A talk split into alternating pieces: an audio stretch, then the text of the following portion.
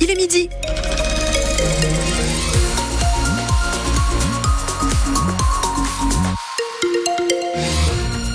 Un soleil magnifique aujourd'hui sur tout le Béarn et toute la Bigorre. On fait un point complet sur la météo juste après le journal de Fanny Narwart.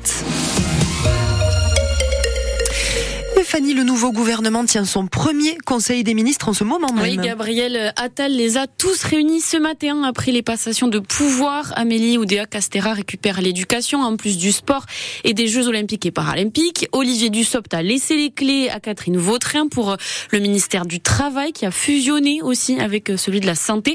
Et puis il y a eu cette grosse surprise, Rachida Dati, ancienne ministre de la Justice sous Nicolas Sarkozy, qui devient ministre de la Culture pour sa première prise de parole Rachida Dati a voulu rassurer. Je comprends qu'elle puisse surprendre cette nomination. Moi, elle ne me surprend pas. Elle répond à un véritable besoin. Le besoin de la France, que souvent on dit populaire, parfois avec un petit peu de mépris, je dois le dire, qui doit se sentir représentée. Par mon parcours, la culture est un combat. C'est un combat de tous les jours, dans un monde où les défis sont nombreux. Je me demande si on n'aurait pas ici la radicalisation le communautarisme, séparatisme. Ma grande arme est la combativité. Et je vais la mettre au service de la culture, de ses représentants, de ses professionnels, de ses artistes, et plus largement des Français qui ont besoin de plus de culture. Et selon euh, les informations de nos confrères de France Info, ce nouveau gouvernement ne plairait pas au maire de Pau, François Bayrou, qui trouve que c'est trop à droite et qui euh, menace de présenter sa propre liste aux européennes en faisant sécession avec euh, la majorité présidentielle. Un gros accident de la route hier en fin d'après-midi à Séméac. Une voiture a percuté un poteau électrique et un compteur à gaz.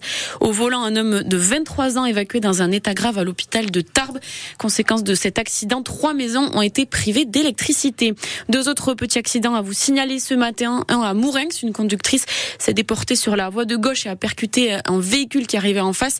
Il n'y a pas eu de blessés, mais la circulation a été coupée sur la D9. Et un peu plus tôt, il y a eu un autre accident à Ossevielle. Trois voitures sont impliquées, mais là encore, pas de blessés graves. La chaussée est en train d'être dégagée. Le procès de l'affaire Enzo Peridi se tiendra les 5 et 6 mars prochains. Enzo Peridi, c'est ce jeune lonçois de 18 ans, mort après avoir reçu un coup de poing au visage pendant une soirée dans le quartier de l'Arsenal à Tarbes. C'était en mars 2022. Un jeune homme de 19 ans est poursuivi dans cette affaire. Didier Peridi, le papa d'Enzo, est soulagé qu'il y ait enfin un procès, même s'il appréhende beaucoup l'audience à venir. Le procès, c'est le 5 et le 6 mars. Et le 6 mars, c'est l'anniversaire de mon fils Enzo. Et il aurait eu 20 ans ce jour-là, quoi. Et je me dis que peut-être il sera comme ça avec nous ce jour-là. Et je sais qu'il sait ce qu'on fait parce que j'ai la foi en ça. Moi, je crois qu'il est avec moi, qu'il suit et qu'il sait qu'on fait le maximum. Et puis, c'est vrai que ça amène, voilà, une date euh, encore plus forte. Donc ça va être quand même euh, pour ça deux jours qui vont être quand même très très pénibles euh, à vivre, mais bon très importantes en même temps.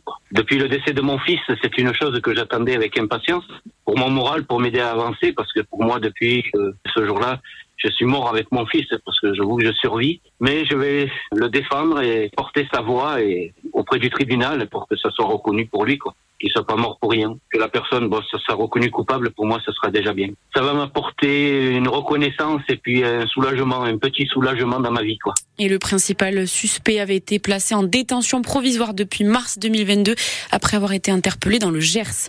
80 personnes rassemblées hier devant la préfecture de Pau pour protester contre Gérard Depardieu, une manifestation organisée à l'appel du collectif Nous Toutes depuis la diffusion du documentaire de complément d'enquête. L'acteur est vivement critiqué pour ses propos obscènes. Il est aussi mis en examen pour viol.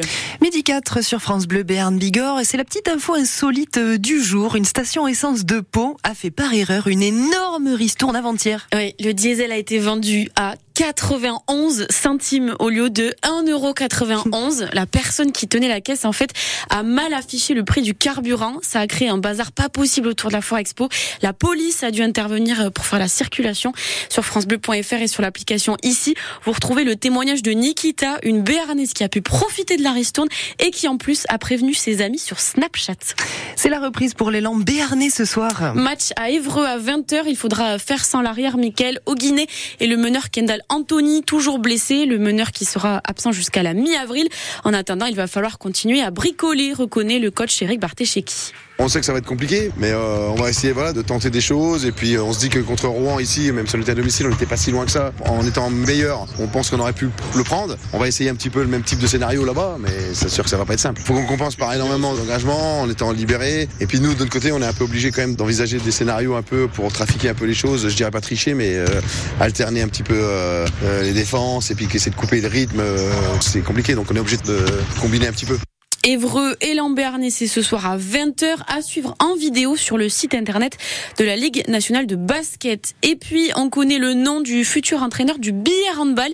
Il s'appelle Rares Fortuneanu, sélectionneur de la Roumanie entre 2019 et 2021. Il va succéder à Daniel Deherme qui quitte le club d'un commun accord l'été prochain.